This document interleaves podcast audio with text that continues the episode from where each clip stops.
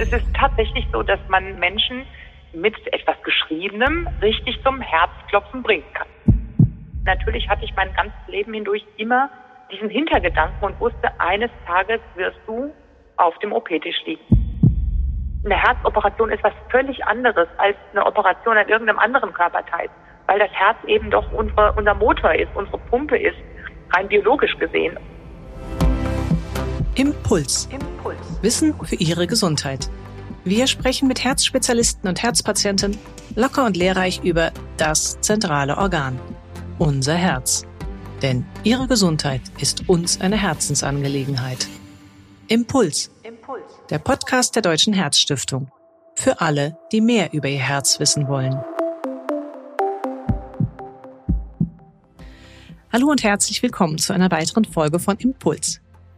Unser Herz kann vor Freude einen Satz machen. Oder wir bekommen vor einer Prüfung Herzflattern. Und auch andere aufregende Erlebnisse wie ein Fußballspiel oder ein spannender Krimi können unseren Puls deutlich schneller schlagen lassen. Und genau das Thema Krimi und Kardiologie möchte ich heute im Podcastgespräch mal von einer ganz anderen Seite beleuchten. Und dazu habe ich jetzt eine spannende Gesprächspartnerin am Telefon, die beide Seiten ganz persönlich kennt. Hallo Frau Neuhaus, ich freue mich, Sie begrüßen zu dürfen. Hallo Frau Ney, ich bin auch froh, dass ich dabei sein darf. Nele Neuhaus gehört zu den erfolgreichsten deutschen Krimi-Autorinnen. Mit ihrem 2010 erschienenen Kriminalroman Schneewittchen muss sterben war ihr der große Durchbruch gelungen. Etliche Krimis wurden inzwischen auch verfilmt. Und sie ist Herzpatientin. Mein Name ist Ruth Ney, ich bin Medizinredakteurin der Herzstiftung. Ja, Frau Neuhaus, Sie sind in Deutschland als sehr bekannte Kriminalautorin ja ständig auch auf Lesungen anzutreffen und unterwegs. Hat Ihnen da eigentlich schon mal jemand nach einem Krimi gesagt, dass er arges Herzklopfen bekommen hatte? Ja, das habe ich in der Tat schon erzählt bekommen. Es ist ja so, dass meine Taunus-Krimis oft auch an realen Orten spielen und gerade Menschen, die hier in der Region leben, stoßen natürlich in ihrem Leben immer mal wieder auf einen Schauplatz. Und sehr witzig oder auch berührend für mich, gerade in meinem Buch Schneewittchen muss sterben, gibt es eine Stelle, da wird eine Frau von einer Brücke gestoßen. Und auf die Idee kam ich, weil ich selbst mittags immer im Stau vor dieser Brücke stand. Und da sagten mir mehrere Leute, ich fahre nicht mehr unter dieser Brücke durch. Ich kriege jedes Mal Herzbeklemmung, wenn ich auf diese Brücke zufahre. Und es ist tatsächlich so, dass man Menschen mit etwas Geschriebenem richtig zum Herzklopfen bringen kann. Jetzt ist der Grund für unser Gespräch natürlich weniger der literarische Aspekt, sondern ein ganz ernsthafter kardiologischer. Denn Sie selbst wurden bereits als Teenager ganz plötzlich Herzpatientin. Was war denn denn passiert? Es war ein bisschen später. Ich war ungefähr 17 oder 18 und war aus ganz anderen Gründen bei unserem Hausarzt. Und dieser Hausarzt war vorher der Chefinternist unseres Krankenhauses gewesen und der hörte mich ab und sagte, du jetzt erschreck dich nicht, Nele, aber du hast eine Aortenklappeninsuffizienz. Habe ich den angeguckt, habe gesagt, was ist das denn? Und dann sagt er, hier, ich habe sogar ein Buch darüber geschrieben, mach dir jetzt keine Sorgen, das ist jetzt erstmal nichts Dramatisches, aber eines Tages wirst du eine neue Herzklappe brauchen. Und da war es, es kam aus heiterem Himmel. Ich hatte überhaupt gar keine Probleme bis dahin gehabt. Und da hat er mir das erklärt und sagte, dass es wahrscheinlich angeboren sei oder erworben durch eine übergangene Angina oder irgendwie was ähnliches. Und ich erinnerte mich dann damals auch daran, dass ich öfter mal mit Angina zu tun hatte und aber wie man so ist, wenn man 14, 15 ist, nicht weiter darauf geachtet habe. Und mhm. so ist das gekommen, dass ich eben damals noch ersten Grades eine Aortenklappeninsuffizienz hatte. Und das hatte ich natürlich immer im Hinterkopf. Mhm. Und wenn man dann in so jungen Jahren, also eigentlich denkt man, die Welt steht einem offen, man ist jung und man ist fit. Und wenn man dann erfährt, dass das Herz aber nicht gesund ist, das stelle ich mir doch ziemlich einschneidend vor. Was für prägende Erfahrungen oder Erinnerungen sind denn jetzt damit für Sie verbunden? Also ich kann im Nachhinein sagen, dass es das Beste war, was mir passieren konnte, dass ich das so früh erfahren habe. Es gibt ja sehr viele Menschen, die nichts darüber wissen, weil es ist ja eine Erkrankung, die erstmal keine Symptome macht. Und ich habe mittlerweile viele Menschen getroffen, die aus heiterem Himmel sich im Krankenhaus wiederfanden, entweder schon mit einer neuen Klappe in der Brust oder eben mit der Diagnose, sie müssen jetzt leider eine Herzklappen-OP haben. Und diese Menschen, für die ist das wirklich ganz, ganz furchtbar, weil das bringt das ganze Leben durcheinander. Bei mir war es so, dass ich mich darauf vorbereiten konnte. Ich wusste das immer, ich habe auch gelernt, damit zu leben. Ich habe gelernt, dass man normal weiterleben kann, aber eben gewisse Sachen beachten muss unter anderem eben regelmäßig zum EKG oder zum Echo zu gehen, dass das Fortschreiten dieser Erkrankung beobachtet wird, damit man den richtigen Punkt, wenn es soweit ist und man einen Klappenersatz braucht, auch findet. Und das war ja ein Vor- und ein Nachteil, weil natürlich hatte ich mein ganzes Leben hindurch immer diesen Hintergedanken und wusste, eines Tages wirst du auf dem OP-Tisch liegen. Und das ist, ja, das ist schon ein nicht so schönes Gefühl, muss ich sagen. Mhm. Und es ging ja dann auch noch weiter. Zum einen, Sie haben natürlich ständig die Kontrollen gehabt und dann einige Jahre später in einer Phase, als Sie sich vor allem durch berufliche Anstrengungen total erschöpft fühlten, da haben Sie noch eine weitere erschreckende Diagnose erhalten, was das Herz anging. Ja. Was war das? Richtig. Und die war natürlich eigentlich viel dramatischer noch. Es war in der Zeit, als ich auch privat sehr eingespannt war. Meine, meine Ehe war in der Krise. Ich hatte mich von meinem ersten Mann getrennt. Ich musste ein Buch fertig schreiben. Ich hatte eine Doppelbelastung zwischen meinem Job, den ich damals noch gemacht habe in der Firma meines ersten Mannes und dem Schreiben. Und ich merkte plötzlich, oh, ich, mir bleibt so oft die Luft weg. Und ich bin dann zu meinem Hausarzt gegangen, einem Internisten, und der sagte zu mir, uiuiui, jetzt hat sich das aber mit der Klappe so sehr verändert und so verschlechtert, jetzt überweise ich dich an einen Kardiologen. Und ich ging dann zum Kardiologen und der machte einen Kernspin auch und guckte sich das an und sagte, so, jetzt ist es soweit. Mittlerweile ist die Aortenklappeninsuffizienz äh, dritten Grades und Sie brauchen jetzt in den nächsten drei Monaten einen Klappenersatz, weil sonst wird irgendwann Ihr Herz äh, Schaden nehmen. Das Herz war bis dahin noch vollkommen in Ordnung. Es wird ja auch überprüft, ob mittlerweile schon Linksherzerweiterung da ist oder sonstige Probleme und die hatte ich glücklicherweise nicht. Mein Herz als solches war noch völlig in Ordnung, aber die Klappe war eben verkalkt. So, und dann wusste ich, weil ich mich ja auch darauf vorbereiten konnte, ich möchte in eine bestimmte Klinik, die darauf spezialisiert ist und hatte dann ein Vorgespräch mit dem Chefarzt, dem Operateur und der guckte sich die Werte an und sagte, Frau Neuert, ich glaube, Sie haben nicht nur das Problem mit der Klappe, sondern Sie haben auch ein Aortenaneurysma. Und das war wirklich sehr erschreckend, weil das Aortenaneurysma schon sehr groß war und das war nun wirklich eine lebensbedrohliche Diagnose. Mit der Herzklappe hätte ich sicherlich noch ein paar Monate weiterleben können, aber das musste eben sofort operiert werden. Und so bin ich dann im April 2012 operiert worden, habe eine Bioklappe bekommen vom Schwein. Ich habe mich extra nicht für eine mechanische Klappe entschieden, obwohl viele jüngere Patienten das eben tun, weil sie dann auch nie mehr operiert werden müssen. Mhm. Eine biologische Klappe kann natürlich auch wieder verkalken. Das heißt, man kann im schlimmsten Fall eben nochmal operiert werden müssen. Aber ich wollte eben nicht für den Rest meines Lebens Blutverdünner nehmen. Ich war damals 44 und ich wollte auch nicht dieses Ticken immer hören und deswegen habe ich mich für diese Bioklappe entschieden. Und im Verlauf der OP ist eben auch das Aortenaneurysma durch ein kleines Schläuchlein ersetzt worden und damit war ich, ja, damit war ich wieder repariert, wenn man so sagen darf. Mhm. Aber generell ist natürlich zu hören, so ein Aneurysma zu haben, das jederzeit platzen kann, doch sehr traumatisch, denke ich mir. War da Todesangst auch ein Thema für Sie? Ja, also ich habe in der Zeit zwischen dieser Diagnose und der Operation sind ungefähr zwei Monate vergangen und in dieser Zeit habe ich mich habe ich mir nichts mehr zugetraut, weil ich äh, plötzlich Angst hatte, obwohl ich natürlich wusste, die Rippen sind noch da drüber und das schützt eigentlich, aber ein plötzlicher Schlag gegen den Brustkorb oder jetzt, wenn ich einen schweren Getränkenkasten hochhebe, dass plötzlich dieses Aneurysma platzen könnte. Davor hatte ich so eine Angst, dass ich auch oft nachts da gelegen habe und habe dann so an meiner Schlagader gefühlt am Hals und dachte, schlägt dein Herz noch? Also diese Zeit war wirklich ganz, ganz schlimm, sehr bedrückend und da kamen ja noch viele Aspekte bei mir zusammen, dass ich eben auch ausgezogen war zu Hause, dass ich unter Druck gestanden habe und dass ich allein in einer fremden Stadt gewesen bin. Also da kamen sehr viele Sachen dazu. Ich bin ein sehr resilienter Mensch, also ich kann gut mit sowas umgehen und kann auch gut verdrängen, aber dieses Aneurysma, das hat mich doch wirklich sehr, sehr, sehr bedrückt und da mhm. hatte ich wirklich große, große Angst und war, und das war vielleicht das Gute daran, dann wirklich froh, als es zur OP gekommen ist. Mhm. Und wie sind Sie generell mit diesem Eingriff umgegangen oder was hat Ihnen dabei geholfen? Also dazu kann ich Folgendes sagen. Es nützt überhaupt gar nichts, wenn man eine solche Diagnose erhält, wenn man sich verrückt macht.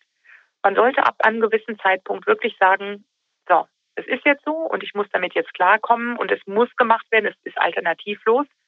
Ich höre jetzt mal auf, im Internet zu googeln. Ich gucke mir keine Filme bei YouTube an über Herzklappen-OPs. Ich vertraue den Ärzten und ich vertraue in meinem Fall eben auch Gott. Dieses Gottvertrauen hilft einem eben auch mit solchen Situationen umzugehen. Und jedem Menschen, der in diese Situation gerät, würde ich sehr ans Herz legen, diese ganzen Probleme, die sich daraus ergeben könnten, einfach mal zu verdrängen. Natürlich ist es furchtbar zu wissen, ich werde mit Herz-Lungen-Maschine operiert. Das heißt, mein Herz wird erstmal angehalten, es schlägt nicht mehr. Eine Herzoperation ist was völlig anderes als eine Operation an irgendeinem anderen Körperteil weil das Herz eben doch unsere, unser Motor ist, unsere Pumpe ist, rein biologisch gesehen und mhm. dafür eben auch noch natürlich im übertragenen Sinne im Herz ja doch alles stattfindet. Man hat ein gebrochenes Herz oder man hat ein glückliches Herz. Also das Herz ist noch was völlig anderes als ein Arm, ein Bein, eine Niere oder eine Leber. Aber man muss genau das machen, man muss vernünftig sein und man darf wirklich nicht dauernd damit hadern und dieses Problem noch größer werden lassen, weil dann kann man es eines Tages nicht mehr ertragen und es kann passieren, dass man wirklich komplett zusammenbricht. Mhm. Es, man muss ja auch an die Zeit nach dieser OP mhm. denken. Es geht ja auch irgendwann wieder weiter. Wenn auch Ihnen die Herzgesundheit wichtig ist, unterstützen Sie die Arbeit der Deutschen Herzstiftung mit einer Spende. Infos dazu finden Sie im Internet unter herzstiftung.de. Gab es in der Klinik vielleicht auch konkrete psychologische Betreuungsangebote oder haben Sie für sich selbst Entspannungsverfahren genutzt? Diese Angebote gab es. Das Angebot und gerade auch für die Zeit nach der OP hatte ich natürlich mit den Ärzten besprochen, muss ich in der Reha, brauche ich eine Betreuung. Das war in meinem Fall nicht so, weil ich ja lange Zeit hatte, um mich darauf vorzubereiten, psychisch vorzubereiten. 20 Jahre sind, waren oder über 20 Jahre waren seit der Erstdiagnose vergangen in meinem Fall. Und ich wusste, was passiert. Ich wusste, was auf mich zukommt. Und das Aneurysma war im Endeffekt nur noch on top. Das heißt, es war quasi das bittere Sahnehäubchen obendrauf. Aber ich brauchte das nicht, diese psychologische Betreuung. Ich glaube aber, dass das für sehr, sehr, sehr viele Menschen wichtig ist, darüber zu sprechen. Mit jemandem, vielleicht nicht gerade mit der Familie, weil es kann passieren, dass man irgendwann seinen Angehörigen und Freunden damit echt auf den Keks geht. Aber dann eben eine, eine professionelle Betreuung in Anspruch zu nehmen, die allem zuhört, die äh, die Ängste ernst nimmt, die eben auch sagen kann, hört mal zu, das ist jetzt eine, glücklicherweise war das, was ich hatte, eine Routineoperation. Also Herzklappe ist mittlerweile etwas, was Kardiologen oder Herzthoraxchirurgen wirklich häufig machen. Und das ist eben das, das in, bei allem Pech, was ich hatte, das Gute daran gewesen.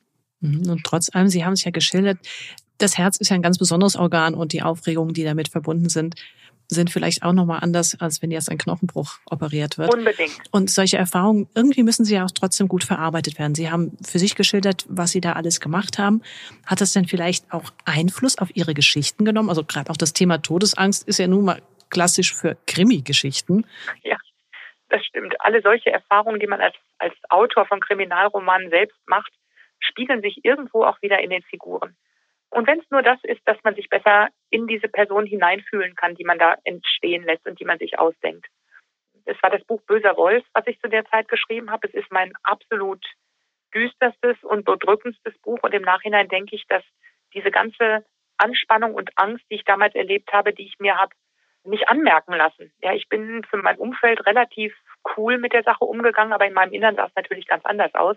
Und ich glaube, das ist wirklich sehr, sehr in dieses Buch eingeflossen was für mich auch eine gute Therapie gewesen ist. Mhm. Sich abzulenken ist, glaube ich, das Wichtigste, was man in dieser Zeit vor einer solchen OP tun kann.